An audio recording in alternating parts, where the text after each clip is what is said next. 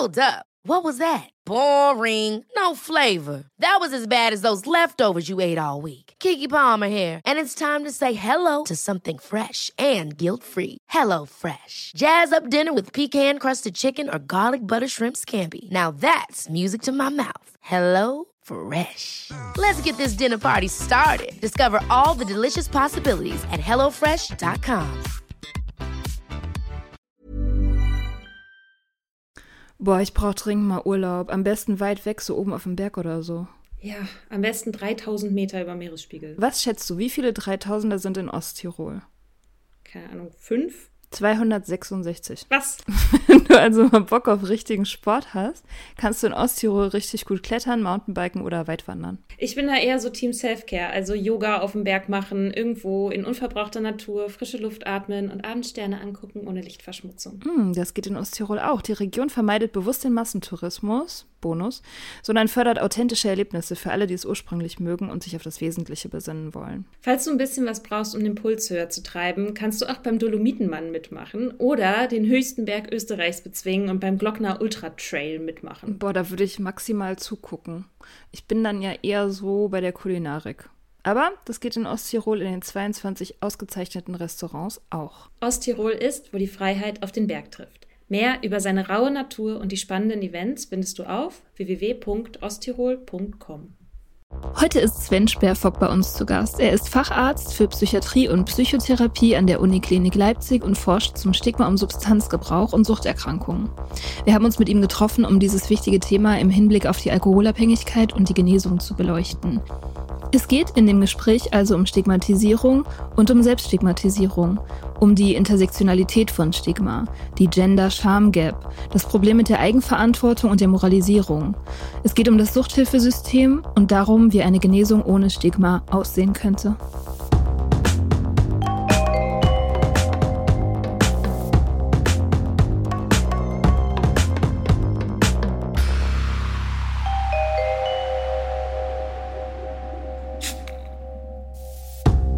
Hallo Sven. Hi.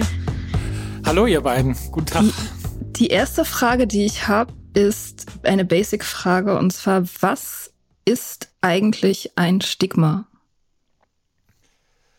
Ja, Stigma ist eher ein Prozess tatsächlich. Ne? Also wenn wir sozusagen, wenn wir über Stigmatisierung nachdenken, ähm, definieren wir das eher als einen Prozess. Ähm, Stigma ist ja was, was in, in vielerlei Munde ist und auch sozusagen einem jetzt so in den letzten Jahren auch begegnet in der Öffentlichkeit.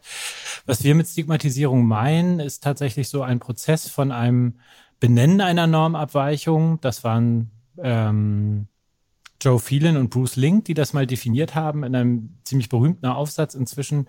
Ähm, der hieß so Conceptualizing the Stigma of Mental Illness. Und die beschreiben das als ein Prozess, der immer anfängt mit einer Art von Normabweichung, die irgendwie benannt wird. Also das kann sein äh, von Kleidung bis hin zu in unserem Fall, wo es um äh, Alkohol geht, um eine Diagnose, wo man sozusagen so ähm, eine Art von Schublade oder, oder Stempel bekommt. Und mit dieser Schublade oder mit diesem Stempel verbinden sich dann Annahmen, ähm, Stereotype zum Beispiel. Ne? Das heißt, ähm, das wäre in unserem Fall sowas, was da häufig ist, ist irgendwie ähm, Menschen mit Alkoholabhängigkeit haben generell einen schlechten Charakter oder äh, lügen oder sind manipulativ. Und damit verbinden sich dann ähm, Emotionen, also dass man darauf sozusagen, dass man da eher abwertend reagiert oder ähm, wenig Kontakt sozusagen dazu wünscht. Und das hat dann eine ganz konkrete Relevanz für äh, die Diskriminierungsbereitschaft auch. Ne? Das heißt, dass man so in sozialen Situationen dann tatsächlich ähm, Menschen ausgrenzt, äh, nicht einlädt, ähm, Behandlung verwehrt. Und das ist dann am Ende sozusagen die Diskriminierung oder Diskriminierungsbereitschaft die wir dann häufig als Endmaß für Stigma nehmen. Aber dieser ganze Prozess äh, ist im Prinzip der Stigma-Prozess, der von den beiden so äh, definiert wurde. Und man muss, glaube ich, noch dazu sagen, dass das so ein zutiefst menschlicher äh, Prozess ist. Ne? Also wir arbeiten oft mit Kategorien und Schubladen, aber wenn es um Menschen geht, äh, und zwar um individuelle Personen und Persönlichkeiten, dann wird es eben schnell ungerecht, ne? weil man dann aufgrund so einer Zuschreibung eine ganze Menge an Emotionen und ähm, irgendwie Handlungsleitlinien erfährt, die vielleicht gar nicht zu der Person passen. Und das ist im Kern, das meint das Stigma. Du sagtest gerade Endmaß für Stigma. Heißt es, man kann Stigma messen? Ja, das ist was, was wir immer in unseren Studien versuchen. Ne? Die Frage ist immer, wie kann man das gut messen? Man kann Menschen befragen, was haben sie für Erfahrungen gemacht, äh, wie haben sie das erlebt.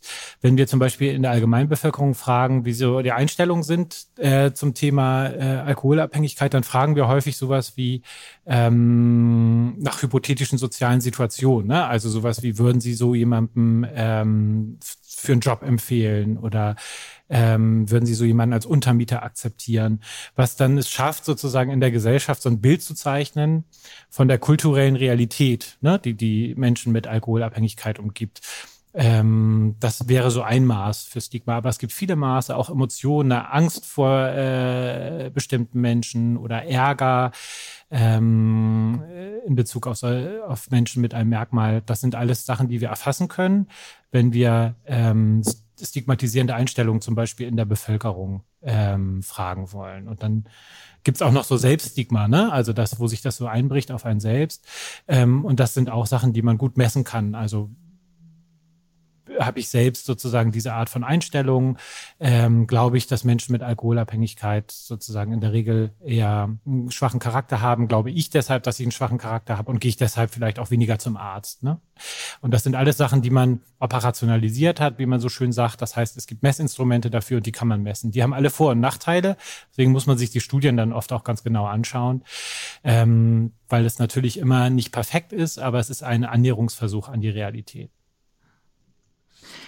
Und seit wann wird das gemessen auf diese Art und Weise? Und wie, und wie hat sich das in den letzten Jahren oder Jahrzehnten verändert? Speziell bei diesem Alkoholismus-Stigma? Mhm. Ähm, also wer damit angefangen hat, war tatsächlich so in den in, äh, 50er, 60er Jahren Goffman, das ist so ein bisschen der Urvater, der hat das als erstes in den Mund genommen, Stigma. Und wer sich so sehr verdient gemacht hat, das Ganze empirisch, also in Daten auch fassen zu können, ähm, das äh, waren dann tatsächlich in den 80er Jahren Bruce Link und Joe Phelan, die diese Social Distance Scale entwickelt haben. Ähm, also ein Maß dafür, für Stigmatisierung, so dass man das dann auch wirklich messen, äh, messen kann. Und man könnte sagen, dass dieses, was ich vorhin erwähnt hatte, dieses Kon Konzept von Stigma, das wurde 2001 publiziert. Das heißt, ähm, es ist noch alles relativ jung, also im Vergleich zu vielen anderen ähm, äh, Forschungssträngen. Aber da gab es sozusagen in den letzten Jahren sehr viel Bewegung. Und seitdem wir unser, unser Datensatz, den äh, Georg Schumerus und Matthias Angermeier oder Matthias Angermeier hat damit angefangen, der erste Daten Satz, den wir haben, das war aus den 90er Jahren ne, oder 1990 rum. Und seitdem haben wir so alle zehn Jahre längsschnittliche Untersuchungen zumindest in Deutschland gemacht. Ähm, genau, eben initial Matthias Angermeier und die letzte Erhebung wurde von äh, Georg Schomerus, mit dem ich ja sehr eng zusammenarbeite, äh, vor, ich glaube jetzt vor zwei Jahren äh, haben wir die Daten erhoben, so dass wir so ein bisschen ein Längsschnittbild haben. Wie hat sich das entwickelt seit den 90er Jahren in Bezug auf also Substanzabhängigkeit speziell und Alkoholabhängigkeit?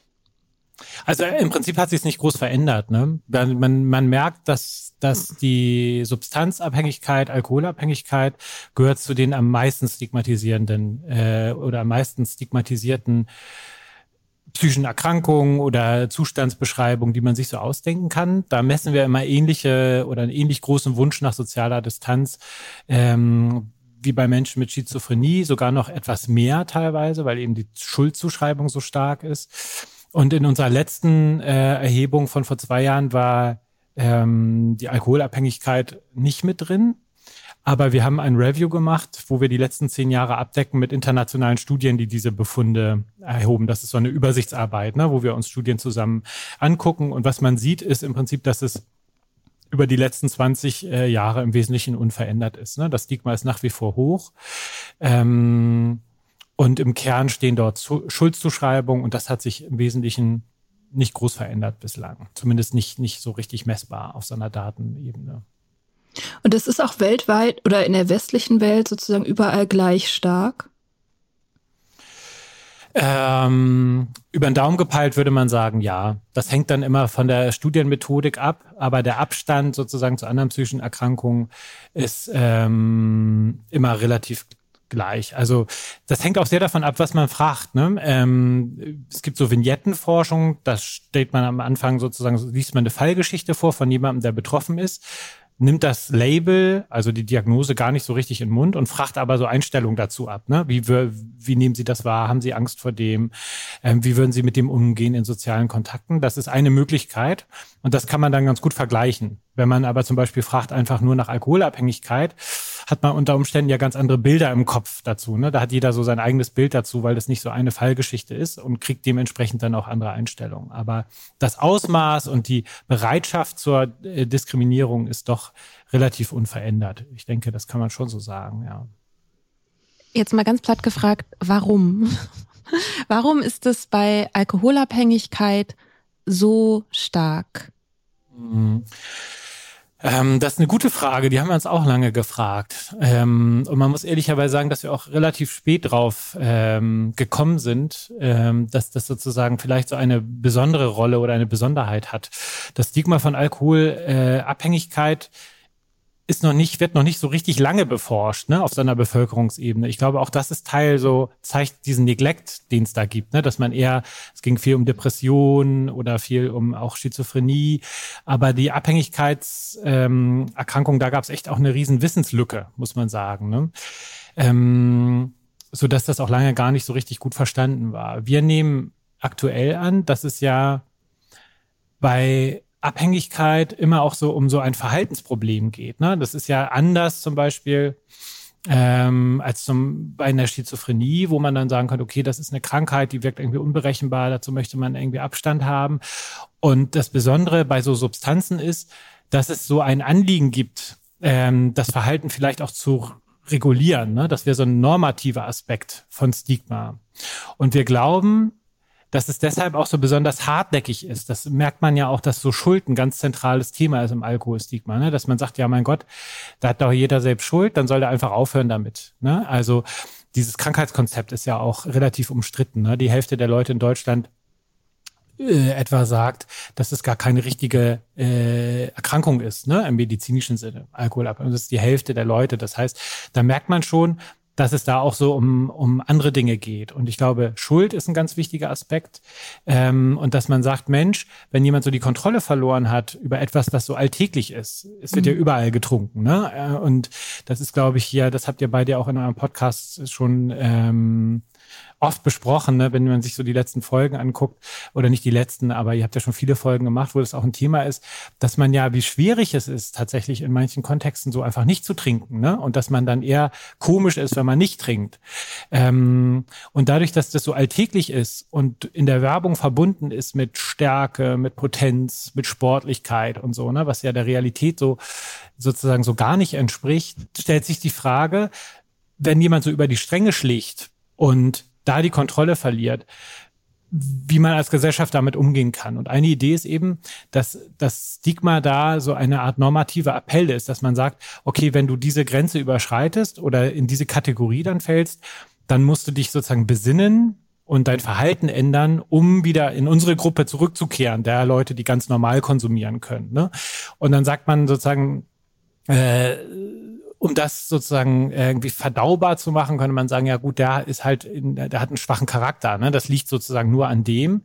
Ähm, und der ist auch selbst schuld an diesem Verhalten. Und jetzt muss er sein Verhalten ändern. Deswegen arbeiten wir vor allem pädagogisch ne? und sagen, und er kriegt Druck und wird ausgegrenzt, damit er wieder sozusagen ähm, zurück zu uns kommt. Ne? Und dieser normative Aspekt, gerade bei, wenn es um Verhalten und Substanzen geht, ist so bei anderen psychischen Erkrankungen oder bei anderen Zuständen äh, nicht so ausgeprägt, ne? dass man sagt, es gibt da so, ein, so eine so ein viel, so eine Art fehlgeleitete Motivation. So. Und ich glaube, dass das etwas ist, was man auch verstehen muss, als so eine Art Gruppenprozess, wenn man das wirklich angehen möchte. Ne? Ähm, dass man, äh, Stigma hat ja für viele Menschen echt schlimme Konsequenzen. Und wenn man sagt, wir wollen das reduzieren, dann lohnt es sich, glaube ich, darüber nachzudenken, warum ist denn das eigentlich so? Was machen wir als Gruppe oder als Gesellschaft?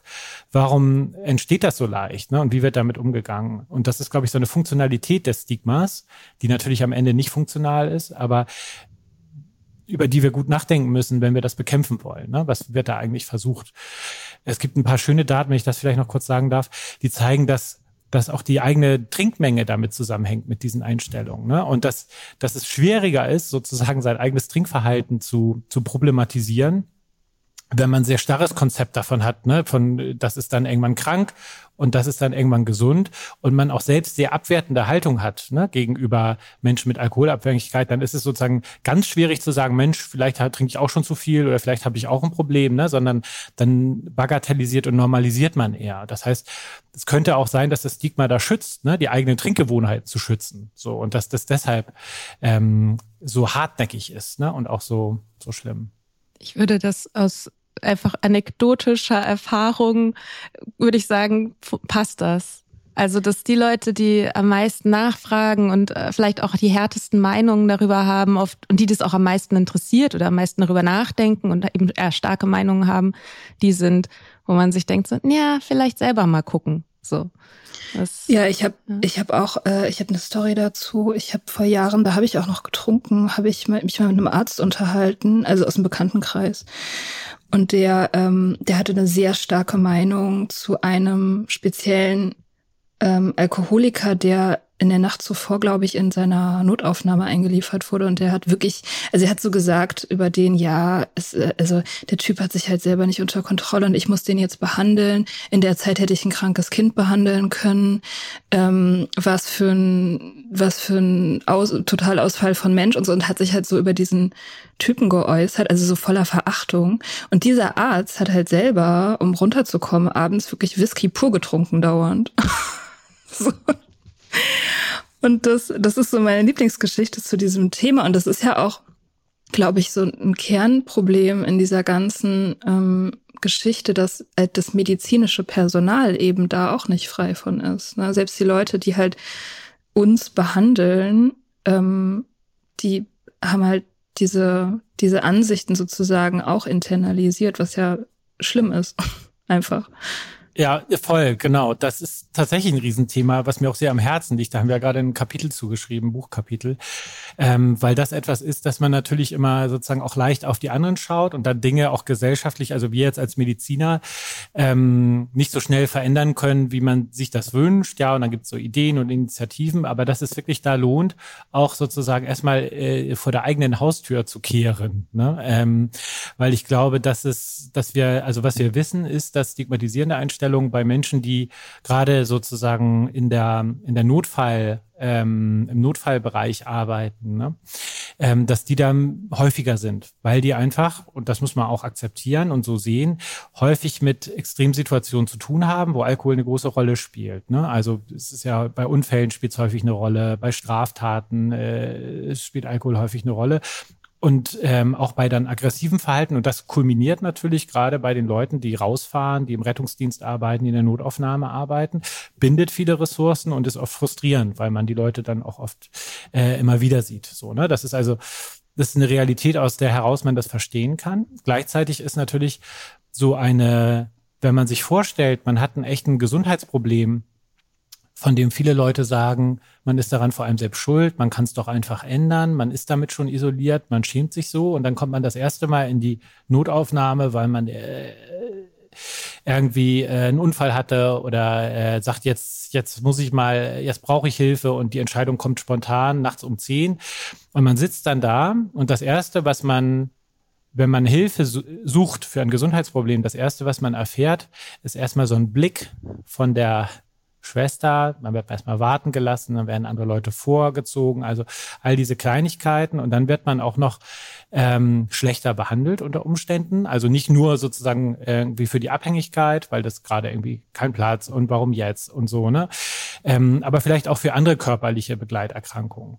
Und dass sozusagen dann diese Art von Ausgrenzung natürlich ganz besonders gefährlich ist, weil wenn man da vor einem Arzt oder einer Ärztin sitzt, ähm, die im Prinzip dieses, diese Art von Stigma nicht nur perpetuiert in dem Moment, sondern auch wirklich sozusagen äh, legitimisiert. Ne? Das ist ja so, ähm, wenn man sozusagen in der ärztlichen Rolle unterwegs ist, vertritt man natürlich auch immer so ein bisschen ärztliche Haltung, das Krankenhaus vielleicht. Ne? Das ist ja sozusagen so eine Art äh, Schlüsselrolle. Und wenn man dann äh, der pa äh, Patientin oder dem Patienten in dem Moment noch so eine Art von Haltung reindrückt, dann hat das eben so ganz besonders schwerwiegende äh, Auswirkungen, weil man es dann natürlich richtig nochmal schwer macht, weil man dann lernt, okay, ich bin hier eigentlich unerwünscht mit meinem Problem ähm, und es scheint legitim zu sein, weil der, selbst der Arzt sieht das so, dann habe ich echt ein, ein Problem, um das ich mich alleine kümmern muss und das, wenn man das dann nicht schafft, ähm, dann äh, sind die Auswirkungen eben noch viel, viel schlimmer. Ne? Und dann kommt man weiter in die Isolation und es ist noch schwieriger, sich Hilfe zu suchen. Und deswegen ist gerade so diese Ausgrenzung im Gesundheitssystem echt ein Riesending, was uns am Herzen liegt, ne? dass man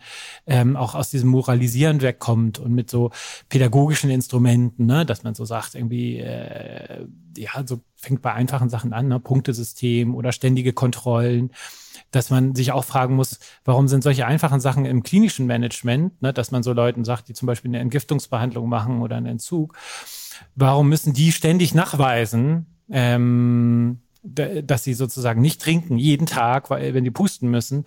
Ähm, das wäre ja sozusagen so, als ob man jemandem nachweisen muss, okay, äh, mit einer Depression muss man nachweisen, dass man jeden Tag an seiner Besserung arbeitet, sozusagen. Ne? Da steckt ja schon die Unterstellung oft drin, dass man sagt, ähm, du hast diese Diagnose und wir glauben nicht, also wir glauben prinzipiell, dass du uns bescheißt, deswegen kontrollieren wir jeden Tag. Ne?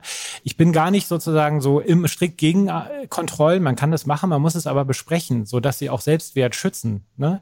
Weil wenn man das einfach macht und sagt, Mensch, du hast jetzt diese Diagnose, deswegen jetzt erstmal Taschenkontrolle, Alkoholkontrolle, Urinkontrolle und das machen wir jeden Tag, dann steckt da so diese Unterstellung schon drin. Ne? Und dann, was man damit kriegt, ist, dass man die Scham direkt reduziert, äh, die, die Scham erhöht, Entschuldigung, und den Selbstwert reduziert. Ne? Und das ist, wissen wir sehr gut, nicht förderlich, um eine Suchtkrankheit zu überwinden.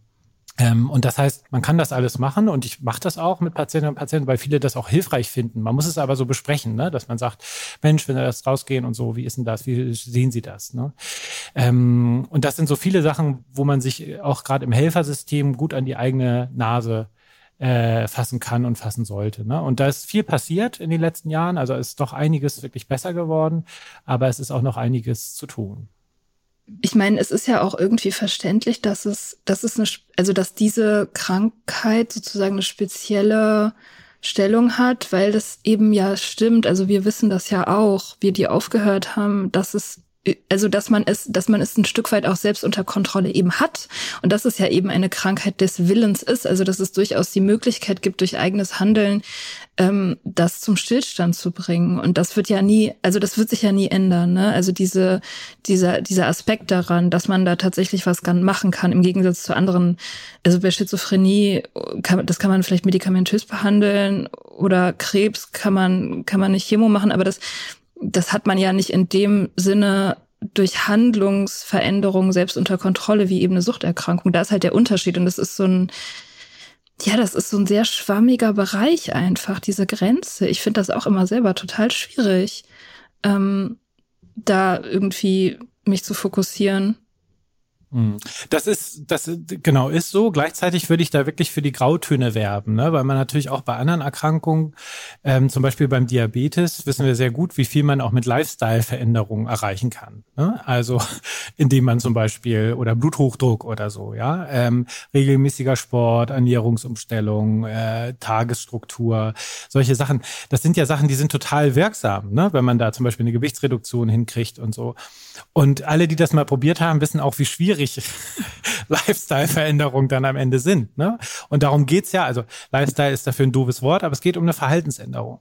Und ich glaube, dass, dass wenn sich Leute klar machen, wenn man so in so einem eingefahrenen Verhaltensmuster steckt, wie schwierig das ist, das richtig so zu verändern. Ähm, ganz ohne auch die Suchtbiologie dahinter zu verstehen. Einfach nur das, ja. Da muss man auch sagen, dass es für viele Erkrankungen natürlich eine Rolle spielt. Ne? Krebs, Risikofaktor, ne? Alkohol macht Krebs auch sozusagen. Aber viele andere Dinge machen auch Krebs. Ne? Ähm, und sagt man dann, ähm, ja, das ist auch ein Teil von Eigenverantwortung, ob man jetzt den Darmkrebs kriegt oder nicht. Ne? Wie viel haben sie sich bewegt, wie viel Fleisch haben sie gegessen und so solche Sachen. Also Eigenverantwortung steckt in der Medizin schon auch immer irgendwie mit drin. Und äh, dass ich glaube, dass gerade bei Suchterkrankungen, was es dann so schwierig macht, ist, dass man dann so manchmal auch Menschen erlebt, die wirklich schwierig Verantwortung für sich übernehmen können, weil die Intoxikation so stark ist, ne, weil man so gar nicht mehr äh, da rauskommt. Und äh, da würde ich wirklich so an so ein dynamisches Verantwortungsmodell appellieren. Ne? Das ist bei Suchterkrankungen ist eher unser, unser Bild, dass man sagt, es gibt eine soziale Verantwortung und man kann auch sagen, gut, wir wollen in der Gesellschaft leben, wo es das nicht gibt, ja, wo man sagt, es gibt gar keine soziale Verantwortung mehr. Dann ist man natürlich schnell, da soll jeder machen, wie er das möchte. Aber ich denke, dass wir, äh, oder ich zumindest in der Gesellschaft leben möchte, wo es eine soziale Verantwortung gibt für Mitmenschen, auch die in Not geraten sind. Und wenn man das erstmal sozusagen a priori nimmt, dann müsste man sagen, in ganz schweren Phasen der Erkrankung oder des Kontrollverlustes, da muss es sozusagen eine soziale Verantwortung geben, die greift, um wieder mehr in die eigene Verantwortung sozusagen reinzukommen. Ne? Also, dass die soziale Verantwortung übernimmt, um Menschen wieder befähigen, auch selbst besser Verantwortung übernehmen zu können. Und das gilt natürlich im Großen für die Suchterkrankung. Ich würde aber schon sagen, dass es eben auch im Kleinen gilt für viele andere Erkrankungen auch. Ne? Und dass das ähm, da aber eben nicht so gesehen wird. So, oder der Anteil ist natürlich kleiner, ne? Das ist eine Verhaltensstörung, ist klar, aber ähm, die Grautöne können da, glaube ich, helfen, das so ein bisschen auch zu verstehen, ne? weil man dann schnell denkt, schwarz oder weiß, aber so einfach ist es dann auch mit den Suchterkrankungen dann doch nicht. Was man ganz häufig hört, ist, dass wenn man Alkoholabhängigkeit als Krankheit begreift, dass das hilft, das Stigma darüber abzubauen. Also es war ja auch irgendwie in den USA auch mit den anonymen Alkoholikern, ne, große Kampagnen. So ja, es ist eine Krankheit. Wir haben hier sozusagen eine Art auch organische Erkrankung. Es ist eine Krankheit der, der Neurologie und so. Und das hat sich mir nie so ganz erschlossen, warum Krankheit, der Krankheitsbegriff einen vor, vor Stigma schützt. Und deswegen die Frage, ist das so? Tatsächlich, dass wenn man das als Krankheit begreift, dann baut sich dadurch Stigma ab? Ja, das ist echt eine, äh, das ist wirklich eine gute Frage, ne? Ähm, weil es ja auch viele Leute gibt, die sagen, diese diese ganze Psychiatrisierung davon ist äh, ist auch ein Problem. Ich würde tatsächlich bei ähm, bei der Alkoholabhängigkeit ist natürlich der Krankheitsbegriff auch wirklich eine Errungenschaft, ne? dass man gesagt hat, ähm, als man die, ich glaube, das war im DSM 3, weiß ich aber gar nicht, würde ich mich jetzt gar nicht festlegen, aber es war in, in, den 70ern, dass man gesagt hat, das ist eine medizinische Erkrankung, weil das auch viele Ressourcen frei gemacht hat. Ne? Weil ohne die Diagnose gibt es am Ende auch keine Ressourcen aus der Solidargemeinschaft, ne? die man behandeln kann für jemanden, der eine Not hat. Und da ist der Krankheitsbegriff echt eine wichtige Errungenschaft gewesen, weil man gesagt hat vorher, naja gut, das ist halt irgendwas, aber jetzt nichts, kein medizinisches Problem. Ne? Mhm. Und da, wenn man so darüber nachdenkt, das sollte man, glaube ich, nicht vergessen. Und wenn es jetzt darum geht, welche Auswirkungen hatten das, ähm, das ist wirklich ein zweischneidiges Schwert. Die negativen Sachen, über die wir jetzt vor allem mit dem Labeling gesprochen haben, ist, dass es eine, wenn man die Diagnose wie sie in den letzten Jahren oft gehandhabt wird, dass das etwas ist, was häufig ein lebenslang bleibt für Betroffene, obwohl es auch viele Menschen gibt, die die Diagnosekriterien dann eben später nicht mehr erfüllen. Aber es hat so den Hang zu so einer lebenslangen Diagnose, die dann durch medizinische Akten immer weiter kolportiert wird und die immer dann bleibt ähm, und direkt mit sozusagen Charaktereigenschaften irgendwie verknüpft ist. Ne?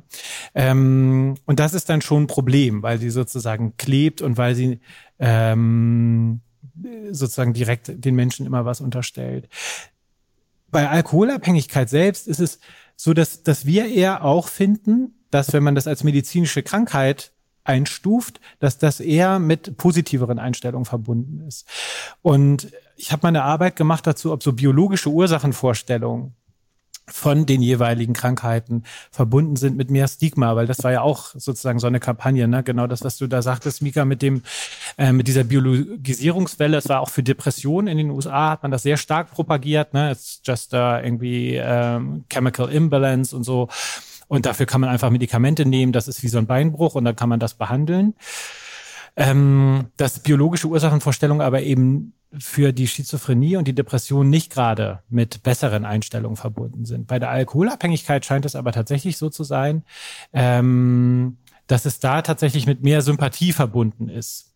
Und man könnte vermuten, dass es der Sonderfall Abhängigkeitserkrankung, ähm, wenn man sich das vorstellt wie so eine Balance, dass es da eben tatsächlich noch nützlich sein kann, weil das Stigma so groß ist und es so viel um eigene Schuld geht, ähm, im Kern des Stigmas, das biologische sozusagen Konstrukte, das entlasten können. Ne? Und dass es dadurch sozusagen zu eher besseren Einstellungen kommt.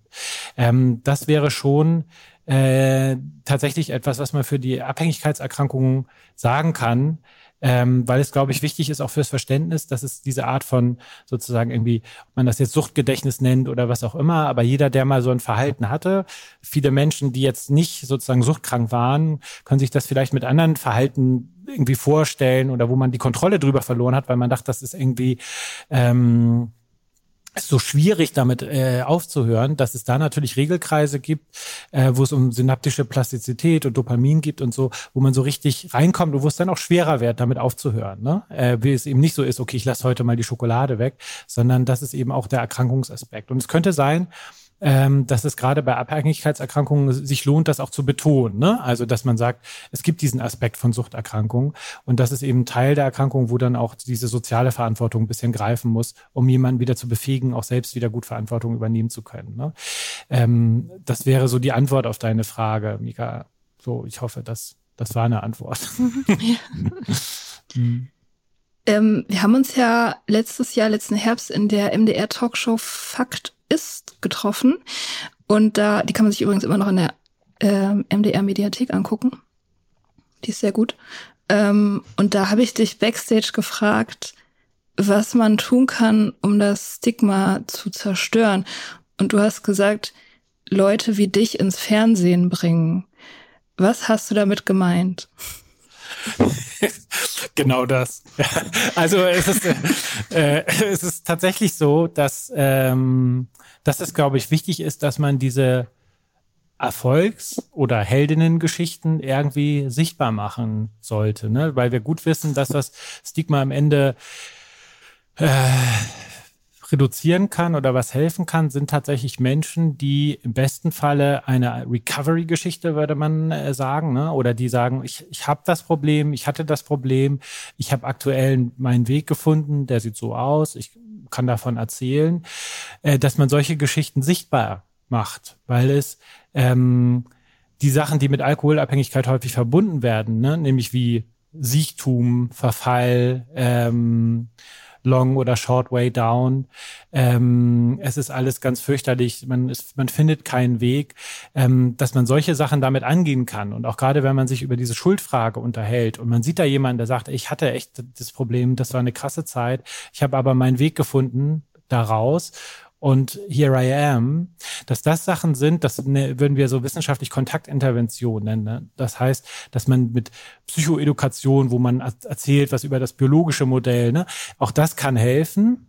Ähm, aber bei weitem nicht so gut und so nachhaltig wie so ein Kontakt mit Menschen, die ähm, wissen, wovon sie sprechen und die sozusagen auch eine, eine gute Geschichte erzählen können. Ne? Äh, weil es häufig, Sucht ist doch eher präsent wenn es, also es war früher schlimmer. Ich glaube, dass auch die Medien da so ein bisschen was ändern. Wir haben ja auch so ein Suchtleitverfahren für so Medienberichterstattung gemacht, weil das natürlich etwas ist, wo Sucht häufig genannt wird mit Gewalt und mit Entgleisung. Gerade ich, also die Jan-Ulrich-Geschichte und so, ne, die kennt ihr äh, ja bestimmt, ne, wo dann sozusagen wirklich so voyeuristisch jemand begleitet wird, der so in Not geraten ist aufgrund einer Erkrankung und man sich sozusagen dann äh, und das so medienwirksam ausgeschlachtet wird, ne, oder gewalttätige Übergriffe oder so. Und das ist das Bild, was präsent präsent ist. Und da braucht es eben, und dann ist es kein Wunder, wenn man, wenn man denkt, okay, ich fahre mit der U-Bahn und da sehe ich immer diese Leute, die voll intoxikiert sind und dann lese ich das und so dass da ein gewisses Bild entsteht. Ne? Und um diesem Bild entgegenzuwirken, ist es eben total wichtig und das erfordert sehr viel Mut.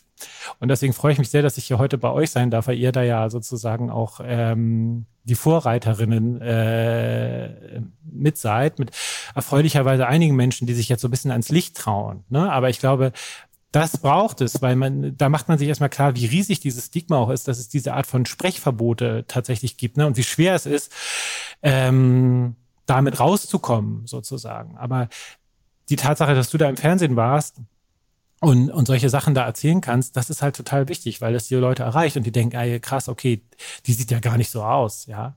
Also, was die so sagt.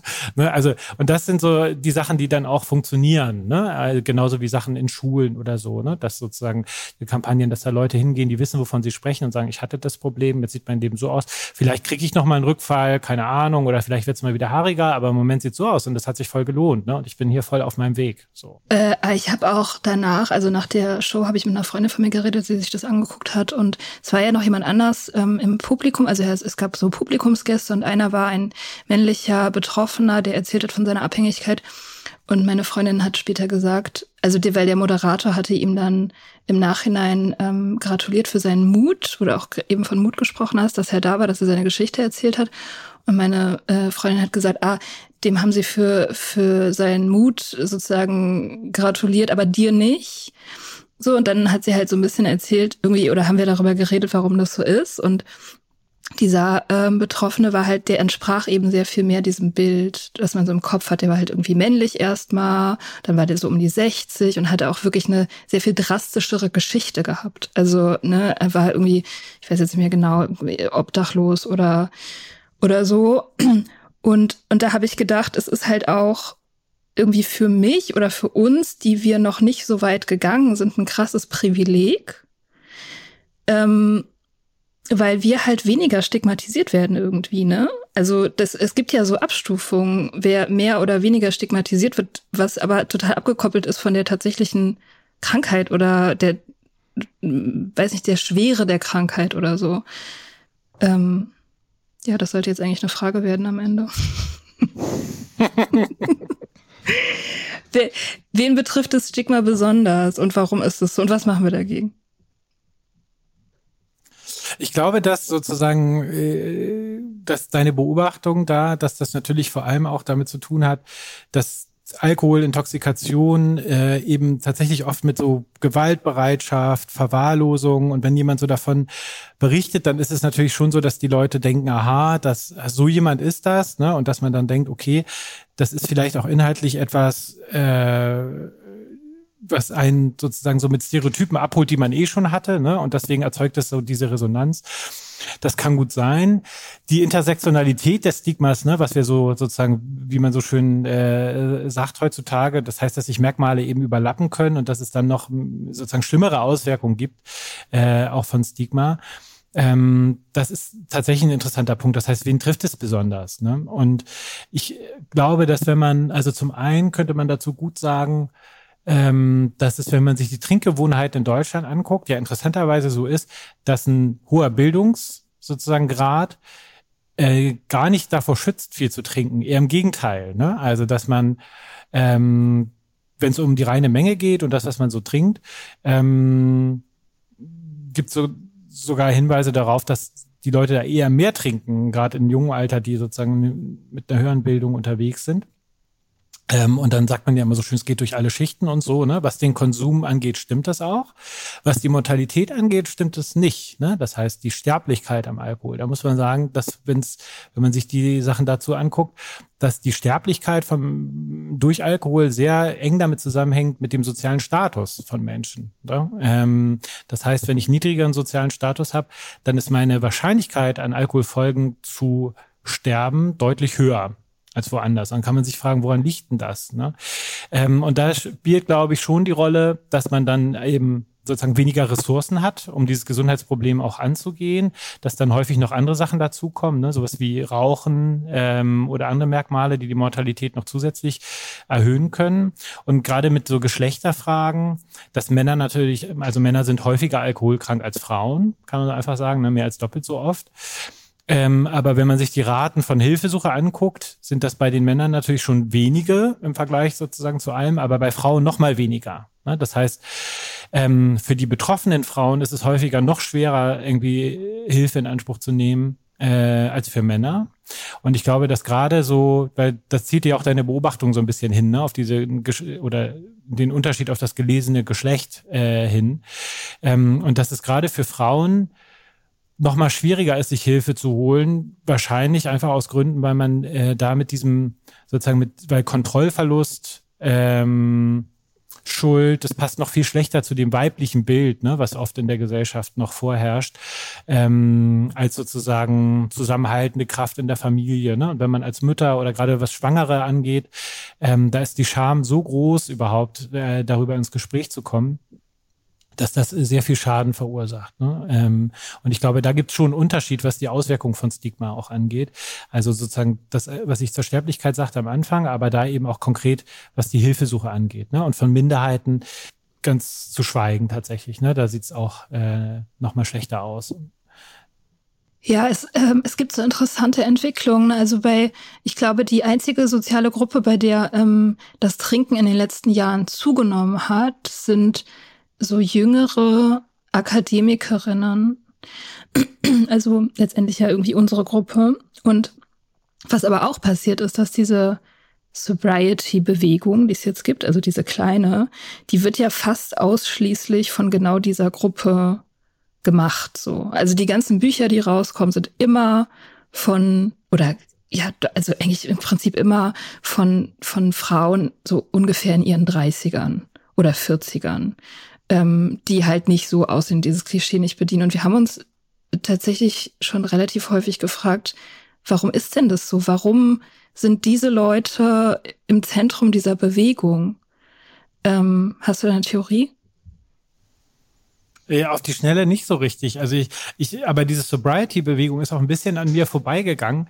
Ist das sozusagen, früher hat man, glaube ich, äh, das, wie hießen die, diese Menschen, die ähm, auch so mit sehr äh, nah an harter Musik. Ähm, Straight Edge. Straight, Straight Edge. Edge. Dankeschön, Mika, Dankeschön. Genau. Gott, bin ich alt geworden, ey. Ja, genau. Also das ist äh, die mit der harten da, Musik. Ja, ja. da, da habe ich gerade dran gedacht, so diese, weil ich hatte früher meinen Freund, der war total äh, Straight Edge mäßig drauf. Ähm, und da war so, sozusagen, da bin ich das erste Mal in Kontakt gekommen, eben auch mit so einer Haltung von ähm, nichts nix in meinen Körper. Geht es bei Sobriety vor allem um Alkohol oder geht es auch um irgendwie Sport und um irgendwie so diesen, diesen körperlichen Aspekt oder geht es da tatsächlich vor allem um Alkohol? Es geht eigentlich wirklich vor allem um Alkohol. Hm. Ja. Okay. Also so der Unterschied zu Straight Edge wäre ja, dass quasi in dieser Sobriety-Bewegung, dass vor allem Menschen sind eben mit einer Suchterkrankung oder einer überwundenen Sucht oder einer überwundenen aktiven Sucht sozusagen, die sich entscheiden, nüchtern zu leben. Und mhm. ähm, da gehen natürlich andere Fragen auch noch mit einher. So, da geht's dann um Suchtverlagerung und wie kann ich mir ein Leben bauen, aus dem ich mich nicht wegballern will und so. Und das mhm. irgendwie auch als ein, das auch was als was Empowerndes zu sehen. Es ist letztendlich auch was, was wir auch mit dem Podcast machen wollen. Also, dass mhm. man das nicht als ein Verzicht für sich framed. Ich kann jetzt diese eine Sache nicht mehr machen und deswegen muss ich jetzt ein trauriges Leben in Gemeindekellern äh, führen, wo ich jeden Tag hin muss, um dann im Stuhlkreis zu sagen, was ich für Sünden getätigt habe und so, mhm. sondern das halt als ein, also ja, genau, äh, nichts gegen Selbsthilfegruppen, die sind super und die sind auch überhaupt nicht so, wie man sich das vorstellt, nur um das an dieser Stelle nochmal zu sagen. Aber das sind ja so Vorstellungen, die man hat. Und das ist schön ist, nüchtern zu leben und auch schöner ist, als mit Alkohol zu leben. So. Und das ist, glaube ich, so der, der Kern dieser Bewegung irgendwie, die mhm. sich so zart entwickelt. Mm, also eine irgendwie, wenn ich so drüber nachdenke, ist es natürlich total sinnvoll, ne, dass es eine Gruppe gibt, wo das Problem irgendwie vielleicht besonders groß ist, ne, oder wo das Problem manifest ist, dass es auch eine Gegenbewegung gibt, ne, im Sinne so eines Ausgleichs, dass man sagt, ähm, wir, wir machen ein anderes Angebot oder ähm, haben uns damit beschäftigt und äh, lehnen das eher konsequent ab, weil wir den Eindruck haben, es wird überall viel zu viel Nervengift konsumiert ne? und dass das nichts ist, ähm, äh, was man braucht. Aber dass sich das im Sinne so einer Polarität dann eben in so einer Gruppe, das war ja so deine Frage, ne? dass es die, die Gruppe gibt, die auf der einen Seite diese Bewegung führt vielleicht und auf der anderen Seite aber auch ähm, besonders problematischen Konsum hat. Das finde ich jetzt erstmal plausibel, ne? dass man sagt, na klar gibt's dann auch aus dieser Gruppe heraus eben das Gegenangebot. Ne? Hm. Und ja auch, du hattest vorhin das Wort Kontaktintervention, glaube ich, genannt. Mhm. Ne? Also im Grunde Menschen als Identifikationsfiguren auch zu haben. Und es macht natürlich auch Sinn, dass ähm, sich andere eher auch mit jemandem identifizieren, der vielleicht so ähnlich ist, so ein ähnliches Leben führt wie man selber. Ähm, und ja, ähm, was würdest du denn sagen, wie sind diese wie, wie gut funktionieren die Kampagnen, die es so gibt zu Alkoholprävention ähm, oder Alkoholprävention, sagt man das Alkoholabhängigkeitsprävention? Ich glaube, es gibt ja diese Kenn dein Limit äh, mhm. Nummer, ne? Die auf die spielt ja wahrscheinlich jetzt auch äh, vor allem an. Und da ging es ja total um äh, das Rauschtrinken, glaube ich, ne? Was die ähm, vor allem also gar nicht so sehr um die Abhängigkeit, sondern eher, so habe ich das zumindest wahrgenommen, in der, mit so einem Fokus auf Jugendliche und Rauschtrinken, ne, was sozusagen politisch als besondere Problemgruppe identifiziert wurde. So. Und ich habe das so wahrgenommen, dass es da irgendwie ganz gute und ganz äh, vielleicht auch nicht so gute Clips gibt, aber dass ich sie im Großen und Ganzen nicht so schlecht fand ich, mir ist jetzt keine richtige Evaluation der Kampagne bekannt. Insgesamt es scheint ja so zu sein, dass das Rauschtrinken auch eher etwas weniger wird. Also jetzt in letzter Zeit denkt man vielleicht, oh, wird's wieder mehr, aber über die letzten Jahre ähm, hat der Konsum ja eher abgenommen in dieser Gruppe. Ne? Und dass man ja schon sagen kann, das hat vielleicht auch was damit zu tun, dass es da so ein Problembewusstsein gab und dass es auch irgendwie in Schulen da vermehrt Aufklärung zu gab. Ich glaube, dass in dem Stadium, in dem wir gerade sind, man muss ja auch so Stigma wirklich auf seiner Zeitachse denken. Ne? Das finde ich auch, machen wir eigentlich eher zu wenig, dass man so sagt, äh, wo kommen wir her, wo wollen wir hin und wo sind wir da jetzt gerade in der, in der Debatte? Ähm, ist es schon gesellschaftlich mehrheitfähig, dass es ein Riesenproblem überhaupt ist? Sind wir eher noch in so einer Problematisierungsphase? Ne? Und in meinen Augen sind wir, was das Depressionsstigma angeht, zum Beispiel schon echt weiter als was das Alkoholstigma angeht, ne? weil man da, weil wir da, glaube ich, in der Phase sind, wo erstmal was ich so vorhin Heldinnen-Geschichten sagte, die erstmal sichtbar werden müssen und erstmal über diesen, diesen Charme Gap irgendwie springen müssen ne? und sagen, hallo, uns gibt's auch. Ähm, und dass es gerade erst ankommt, sozusagen, dass das vielleicht äh, Alkohol weniger eine irgendwie kulturelle Identitätsnummer ist, sondern auch einfach wirklich ein Nervengift, wo, wo es sehr große industrielle Interessen gibt, die dahinter stehen, ne? ein sehr ausgefeiltes Marketing und so ähm, und für, wie viel Leid das auch verantwortlich ist in unserer Gesellschaft. Und ich glaube, dass das, da sind wir gerade in diesem Problematisierungsbereich. Und wenn man die Kampagne vor die, mit dieser Brille sozusagen sich anschaut, denke ich, dann hat sie das gemacht, was sie sollte, ne? nämlich sozusagen das problematisiert, dass es vielleicht auch uncool sein kann, immer der sein, der am meisten zu trinkt mhm. äh, am meisten trinken. Ne? Mein Problem mit Ken Dein Limit war ja immer, also die Kampagne gab es, als ich schon Jugend, als ich noch jugendlich mhm. war und damals, ich habe sehr früh angefangen, problematisch zu trinken und ähm, dachte immer so, ja, aber mein Problem ist überhaupt nicht, dass ich mein Limit nicht kenne, weil ich kenne es sehr gut. Mein Problem ist, dass ich es halt überschreiten will und das mhm. auch immer wieder tue. So.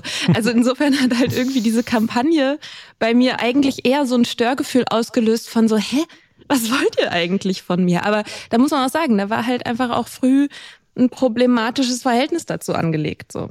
Mhm. Ich habe das natürlich auch null hinterfragt. Also ob ich, ob ich so trinke wie andere, ob wie mein Verhältnis überhaupt dazu ist. So. Aber in der Hinsicht hat mir halt diese Kampagne zum Beispiel jetzt nicht geholfen. Aber nee, mir auch. Ich würde das auch nicht sagen, dass das hilft. Ich finde auch, dass die Kampagne, die ist ja, also ja, sie ist auf Jugendliche ausgerichtet und sie hat ja im Prinzip gar nichts mit Abhängigkeitsentwicklung oder so zu tun, sondern halt, wie du schon gesagt hast, vorhin mit eben Rauschtrinken oder diesem Party-Kontext irgendwie, in dem sich Teenager vielleicht aufhalten. Aber mich hat die Kampagne auch nie abgeholt. Und ich, also jetzt aus erwachsener Perspektive sozusagen, denke ich, es ist auch irgendwie, ja, es, es appelliert halt wieder an diese Eigenverantwortung, wie das ja auch die Alkoholkonzerne machen. Die machen das ja genauso. Die sagen so, ja, du kannst es selber kontrollieren, das ist alles dein Ding und wenn du zu viel trinkst, dann bist du halt nicht mehr in unserer Gang, weil in unserer Gang kennen wir halt das Limit, so. Und dann bist du halt raus.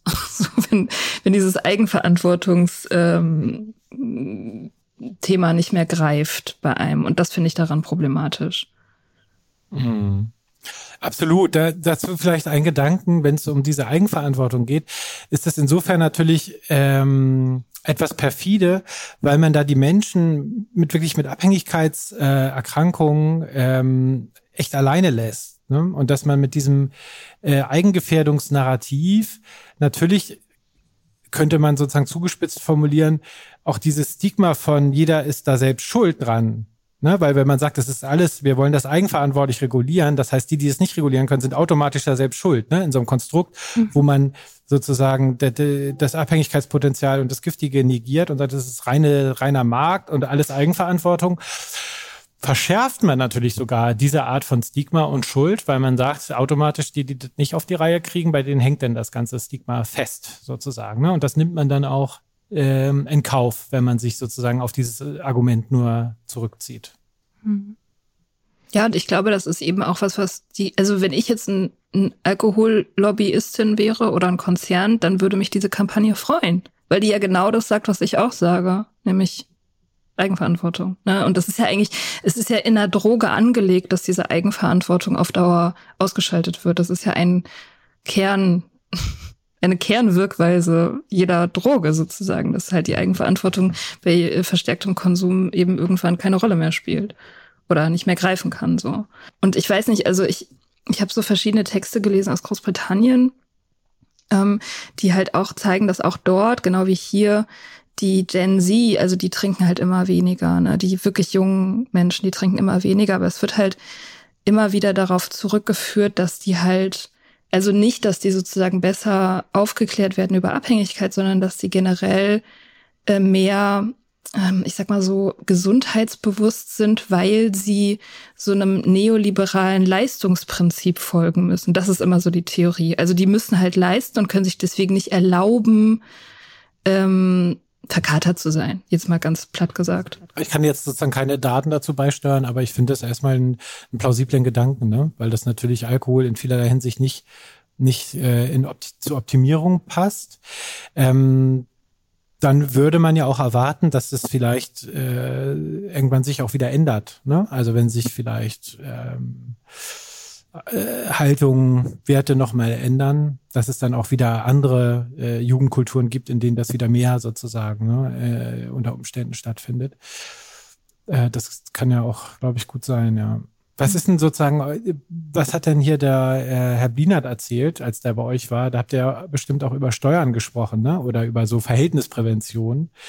Ähm, würdet ihr euch höhere Steuern wünschen auf Alkohol oder was, was hat der dazu gesagt? Also erstmal ist es nicht so einfach, aus Politikern eine gerade Antwort rauszukriegen.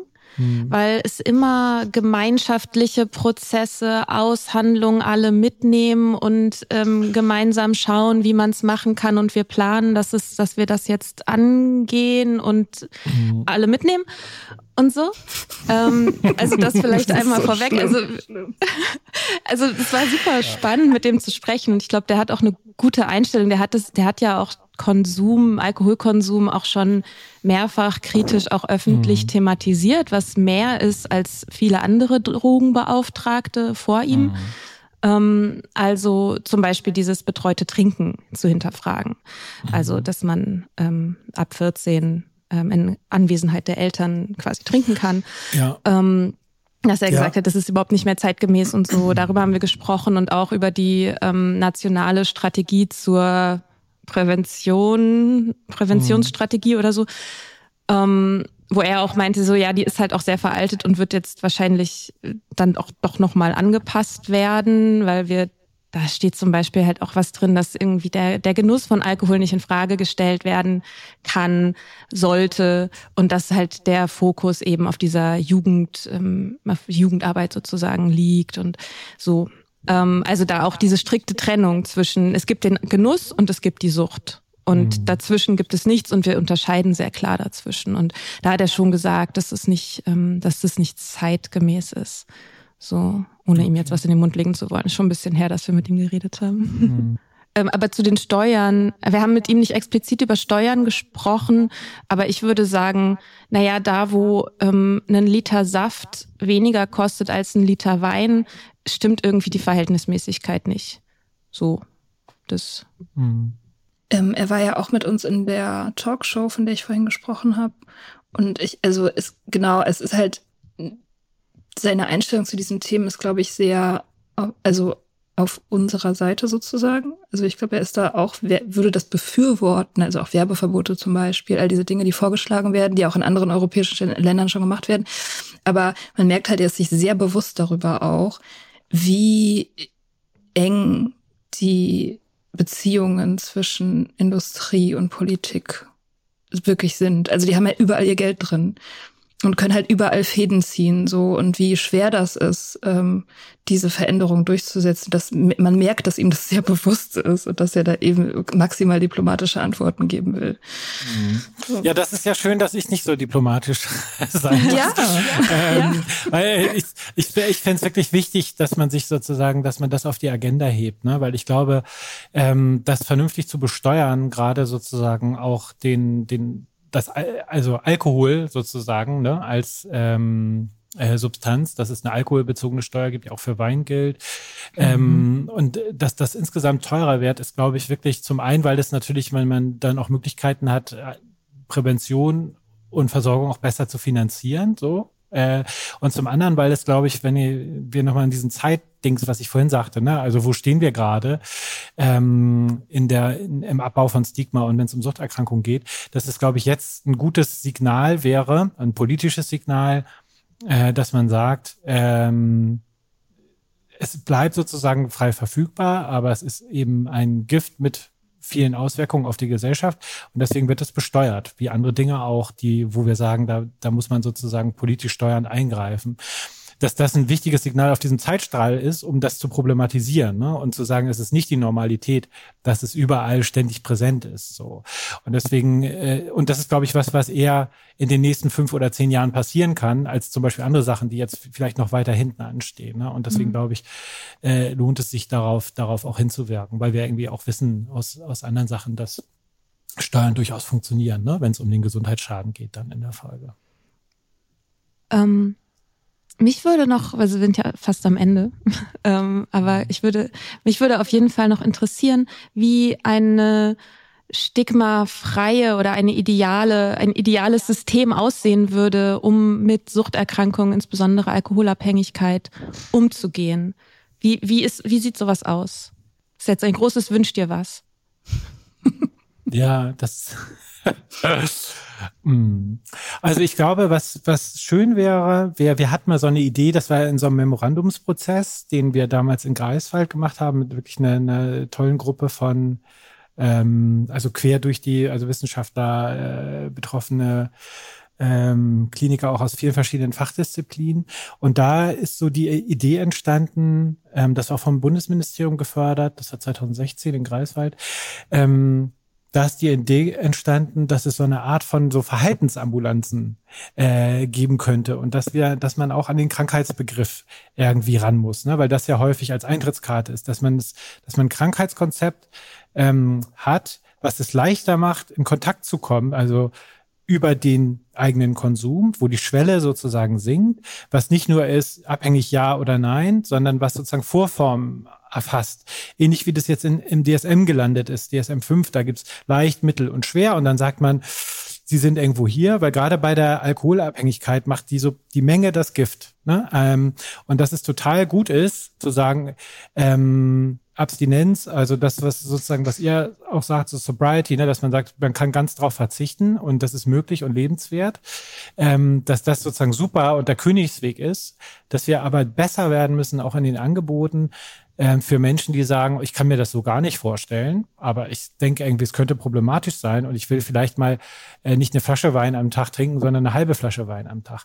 Weil wenn man das schafft, dann hat man sehr viel Gesundheitsschaden abge abgewandt, ne? sozialen Schaden, Gesundheitsschaden und so. Das wäre so Harm Reduction.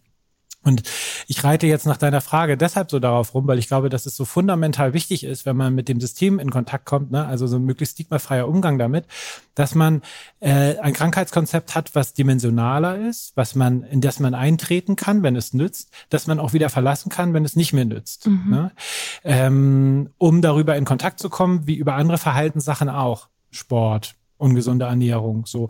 Und da war eine Idee sozusagen so eine Art Verhaltensambulanz ne dass man das auch nicht sagt, sagt sozusagen so jetzt äh, wenn es ganz schlimm läuft dann musst du auf die Suchtstation ne so, sondern dass man versucht das sozusagen integrativer anzugehen ne ähm, äh, und auch näherer sozusagen an die generell versorgende Medizin macht. Und ich glaube wenn es so um so einen stigmafreien Umgang geht ähm, muss man wirklich für den jeweiligen Kontext gucken. So eine pauschalisierende Antwort wäre jetzt einfach sehr platt. Ne? Also man muss wirklich gucken, ist das eine äh, allgemeines Krankenhaus, psychiatrische Station, Allgemeinarzt, äh, Notaufnahme, äh, Umgang der Polizei mit Menschen mit äh, Intoxikation, Suchterkrankungen, wie reden wir Gesellschaft drüber, Sprache, überall da steckt es ja drin. Ne? Und ich glaube, so Sprache ist vielleicht noch ein wichtiges Thema, über das wir jetzt noch so gar nicht äh, gesprochen haben bislang.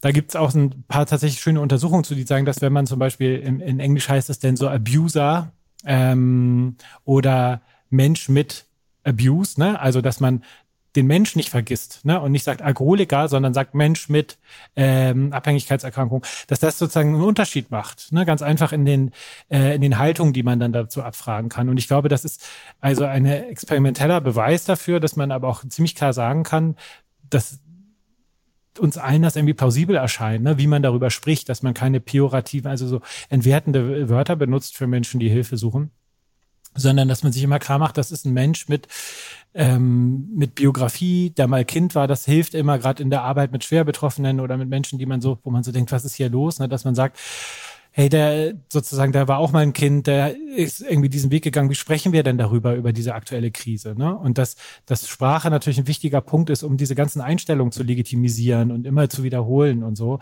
Ähm, das muss uns, glaube ich, auch klar sein. Und dass man sehr früh anfängt, sehr autonomiefördernd zu arbeiten und nicht sagt, so ist der Königsweg, sondern wo stehen Sie gerade? Ne? Das wären so Grundlagen aus der motivierenden Gesprächsführung, dass man nicht versucht, mit den, den Menschen vorwegzurennen, indem man dogmatisch denen was vorgibt, sondern sagt, ich könnte mir vorstellen, jetzt sozusagen die Leberwerte sind ein bisschen hoch und so, das ist langsam, ist offenbar zu viel für ihren Körper, was sie gerade trinken und so sehen sie das auch so, ne, dass man erstmal guckt, dass man den Auftrag klärt, gibt es überhaupt einen Auftrag, wollen sie was verändern, ne, ist, ist, und dann Schritt für Schritt das mit den Menschen bespricht und sozusagen nicht zu früh äh, Türen zu macht, so zieloffene Suchtarbeit heißt es so schön, ne?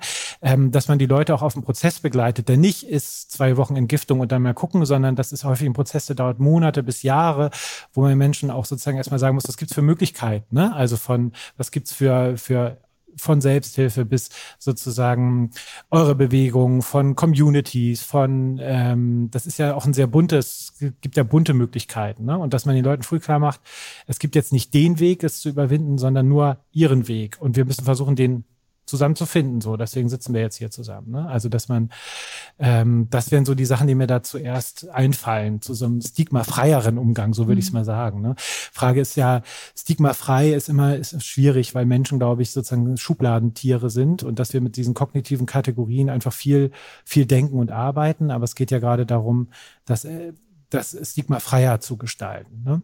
Mhm. Was mir jetzt auch gerade irgendwie so auffällt, wie krass das ist, dass man beim, in Bezug auf Trinken immer von der Eigenverantwortung spricht. Aber sobald eine Person mit einem Problem in das System eintritt als Alkoholiker, Alkoholikerin, das erste, was passiert, ist die Eigenverantwortung wegzunehmen. Also das eben genau das, was du auch beschrieben hast am Anfang, ist dieses okay regelmäßige Kontrollen und gar nicht mehr die ähm, die Entscheidung oder die Eigenverantwortung dafür zu haben, was ist eigentlich mein persönliches Ziel, sondern dieses Abstinenzparadigma, das über das das über allem schwebt. So, also ich meine, das sind vielleicht auch veraltet. Das muss ja auch nicht. Ich sage nicht, dass das jetzt für alles der Fall ist. Sicherlich, wenn jetzt jemand zu dir kommen würde, würde das so nicht passieren. Aber dass das halt noch sehr die vorherrschende Meinung ist, dass okay, du hast dies, du hast es mit der Eigenverantwortung verkackt, deswegen nehmen wir sie dir jetzt ganz weg, bis du sie wieder hast. Also das ist irgendwie. Ja, das ist total eine total gute Beobachtung. Beobachtung, Mika, genau. So ist es. So ist es. Mhm. Und alles sozusagen so als Faustregel, alles, was Selbstwert erhöht und die Scham reduziert, hilft, die Suchterkrankung zu überwinden. Mhm. Ne? Und ich glaube, ähm, das muss man sich irgendwie klar machen und dass das unsere Aufgabe ist, äh, Leute da zu empowern ist auch ein bisschen mhm. abgenutzt, ja, aber dass man sozusagen so diese Befähigung, die da drin steckt, ne, dass man das äh, nicht vergisst. Und Abstinenz ist ja immer so ein, das wird aus meiner Sicht auch immer so hochgekocht, weil es ist dann schnell so ein Megathema, ne, und dann sagt man Abstinenzdogma und so weiter. Abstinenz ist super und Abstinenz ist der Königsweg. Kein Gift ist immer besser als wenig Gift. Ne? So. Ähm, aber äh, dass man, wenn man dann den Leuten das sozusagen so vorhält, wie so ein, das ist der Weg, das ist der einzige Weg, ähm, dann verliert man eine ganze Menge Leute und lässt eine ganze Menge Schaden zu, die man vielleicht mit einem anderen Herangehen sozusagen reduzieren kann. Ne? Und nur darum mhm. geht's, dass man da nicht dogmatisch unterwegs ist. Ja, ich habe dazu eine äh, kürzlich eine Geschichte erlebt, die auch ein bisschen was zu tun hat mit dem mit den Wörtern, mit der Sprache. Nämlich war ich in im AA-Meeting und da waren neue da, also die das erste Mal da waren und die haben ja sowieso, die müssen ja erstmal über diese riesen Stigma-Hürde rüberspringen sind dann total erschöpft, wenn sie ankommen. Ähm, ist ja eigentlich immer so und ich habe dann, also ich habe bei dieser Vorstellungsrunde, wo man immer sagt, so, hi, ich bin Mia, ich bin Alkoholikerin, sage ich seit einiger Zeit, ähm, dass ich nüchtern bin. Ich sage dann immer, ich bin Mia und ich bin nüchtern. Und als die, und das habe ich eben auch da gemacht, und als die Neuen dieses Wort gehört haben, waren die halt sofort, also die haben mich noch in dem Moment sozusagen unterbrochen, meinten so, was ist der Unterschied zwischen Alkoholiker und nüchtern? kann ich das auch benutzen? Und du hast richtig gemerkt, wie krass dankbar die waren für dieses Wort. Ähm, und man hat auch, also ich habe gleichzeitig auch gemerkt, wie ähm, wie angepisst die anderen, also die Veteranen sozusagen waren, dass ich das alte Wort nicht benutzt habe. Also das Alkoholiker. Ne? Und da finde ich, zeigt sich total gut, was du vorhin gesagt hast, nämlich dieses, dass man aus dem System sozusagen auch wieder aussteigen kann, dass es nicht für immer ist, dass es nicht immer an einem haften bleibt, sondern dass man eben reingehen kann, sich Hilfe suchen kann, die auf einen zugeschnitten ist und dann das auch wieder verlassen kann irgendwann. Ähm, ja, und ich find's immer, also ich find's echt immer noch schwierig. Ich fand diese Situation auch immer noch schwierig, weil ich auch die Veteranen verstehe, die das eben, die diesen Alkoholikerbegriff auch wichtig finden. So, also ich, es wird nie aufhören, schwierig zu sein. Ja, absolut. Da, da habe ich auch eine Menge interessante Diskussionen sozusagen gehabt, ne? Weil das war am Anfang dann denkt man so, ja, super, dieser Krankheitsbegriff und so, Alkoholiker, das sagen wir. Und dann steht da so jemand auf und sagt, ey, mein ganzes Leben und so, das hat super funktioniert. Das ist mir total wichtig, dieses Konzept. Ne? Und ich mhm. glaube, ähm, das ist auch legitim, weil man äh, niemandem da seine Geschichte streitig machen soll. Und wenn es hilft, diese Art von Identitätsangebot, um es zu überwinden, ne? das ist ja häufig so ein System, dass man sagt, ich bin erstmal ganz unten, ich bin Alkoholiker und jetzt ähm, baue ich das auf, das habe ich akzeptiert für mich. Ähm, dass man da Leuten irgendwie Begriffe wegnimmt, das ist, glaube ich, Energie, die wir alle nicht verschwenden sollten daran, ne, weil das total gut ist.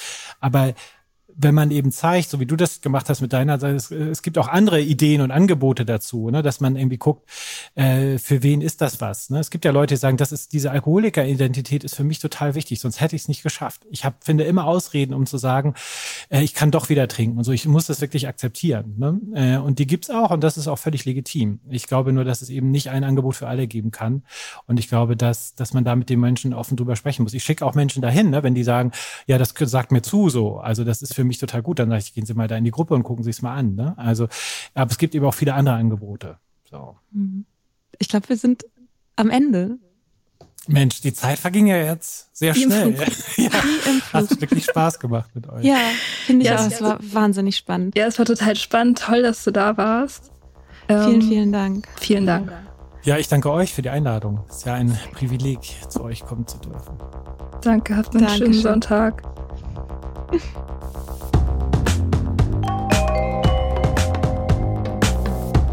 Wir hoffen, dir hat diese Folge gefallen. Wenn du mit Soda Club up to date bleiben willst, dann kannst du das auf sodaclub.com. Dort findest du nicht nur alle Podcast-Folgen, sondern auch das Soda Mag, Magazin für Unabhängigkeit. Wenn du Steady-Mitglied wirst, kannst du unsere Arbeit unterstützen und bekommst noch dazu unseren Newsletter voller geiler Bonusinhalte. Schreib uns für Feedback, Fragen und Themenvorschläge. Wir lesen alles.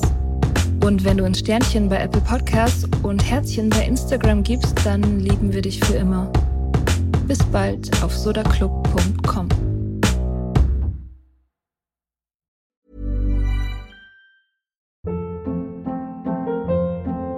Hold up. What was that? Boring. No flavor. That was as bad as those leftovers you ate all week. Kiki Palmer here, and it's time to say hello to something fresh and guilt-free. Hello Fresh. Jazz up dinner with pecan-crusted chicken or garlic butter shrimp scampi. Now that's music to my mouth. Hello Fresh. Let's get this dinner party started. Discover all the delicious possibilities at hellofresh.com.